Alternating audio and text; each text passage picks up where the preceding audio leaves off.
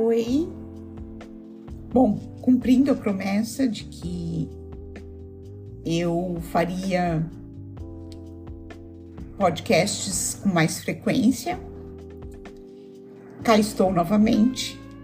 E hoje a minha proposta é nós conversarmos um pouquinho sobre os carotenoides. Na realidade, eu estou pensando em fazer uma sequência e conversar sobre os quatro principais carotenoides: o beta-caroteno, o licopeno, a luteína e a zeaxantina. Agora, inicialmente, eu vou falar sobre os carotenoides de uma forma geral e vamos conversar sobre o beta-caroteno. Né? Os carotenoides, eles representam uma família de mais de 600 pigmentos vegetais que se caracterizam por serem solúveis em gordura. E eles têm uma propriedade muito importante, que é a capacidade de absorver a luz ultravioleta e no espectro, na faixa da luz visível, a luz violeta e azul. Então a gente já imagina, né, que eles sejam úteis em várias condições dermatológicas como por exemplo, pacientes que vão se expor ao sol, pacientes que se expuseram ao sol, pacientes com melasma e várias outras indicações. Desses 600 pigmentos, 25 a gente encontra nos tecidos humanos e no sangue. E interessante porque esses carotenoides que nós encontramos nos tecidos, nós encontramos também na nossa pele. E ele é um, esses carotenoides, eles são né, responsáveis pelo, pela cor da nossa pele. É claro que não só eles, né? Eles, mais a melanina, mais a hemoglobina, né? Então, eles é, é, vão participar do tom da nossa pele. E a, eles são potentes, são considerados potentes sequestradores de espécies reativas de oxigênio. O que são essas espécies reativas de oxigênio, né? É quando o nosso organismo passa por um processo metabólico e desse processo metabólico resulta um oxigênio com um elétron livre na sua última camada. Isso faz com que essa, essa, essa molécula de oxigênio seja reativa, seja muito reativa, que ela tenha uma avidez muito grande para se ligar com outras moléculas. Essa avidez faz com que ela fique instável, procure essa nova molécula, que pode ser a primeira que ela passar pela frente e daí vão resultar substâncias, outras moléculas que podem ter uma ação deletéria no nosso organismo. Então, essas espécies reativas de oxigênio, elas são indesejáveis. O nosso organismo, ele tem mecanismos próprios para é, neutralizar essas espécies reativas de oxigênio, mas até um limite. Se a produção dessas espécies for muito grande, nós entramos no que se chama de estado oxidativo.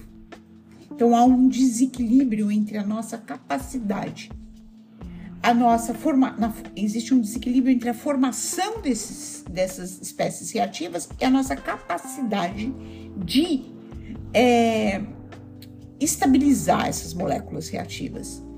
Isso leva a um estado oxidativo, que já não é bom, e se persistir essa condição, a gente entra em estresse oxidativo, que é realmente uma condição muito ruim para o nosso organismo e que vai determinar grandes prejuízos.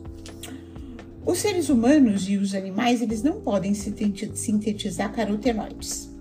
Então, é preciso que a gente faça a ingestão de alimentos ou então de suplementos com essas substâncias.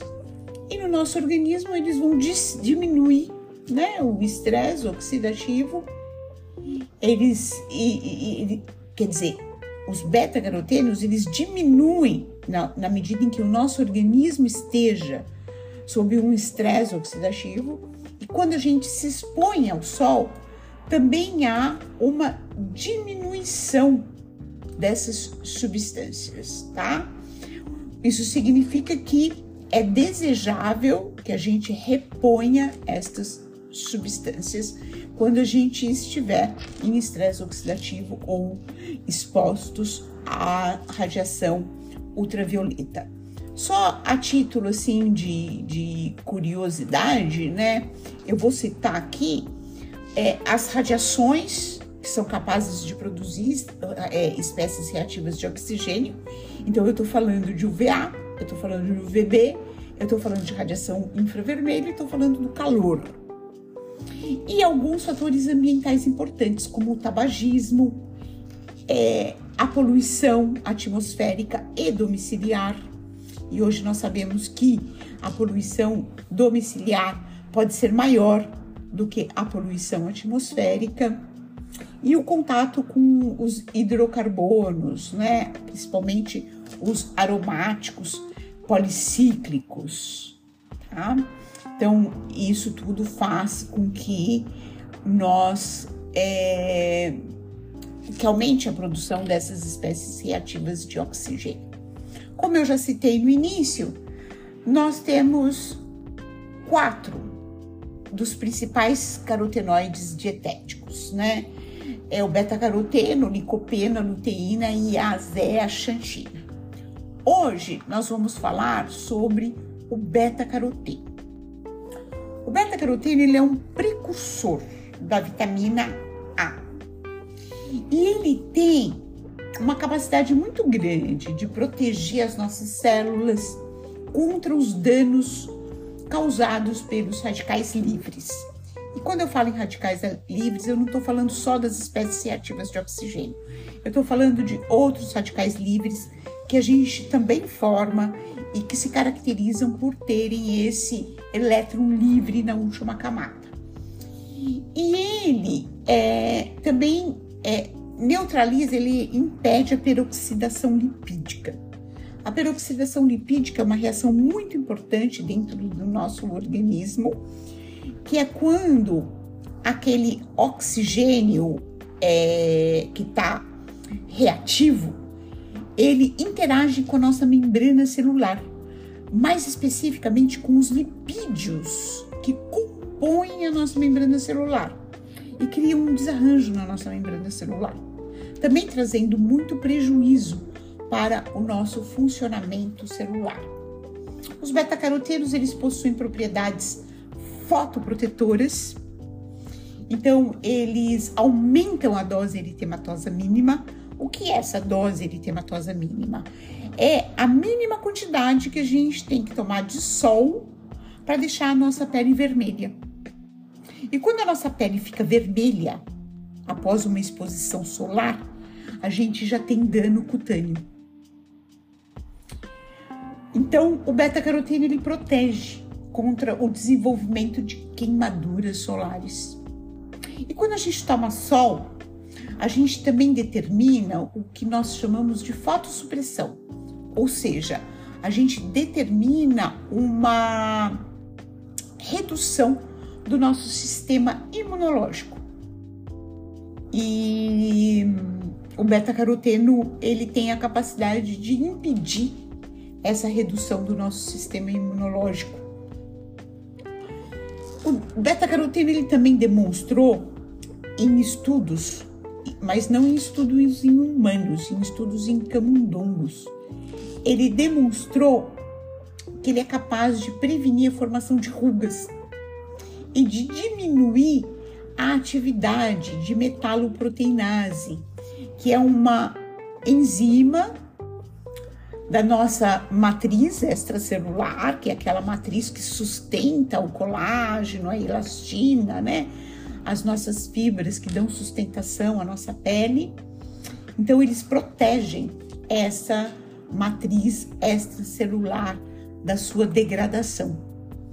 Agora, o mais importante, onde achar beta-caroteno?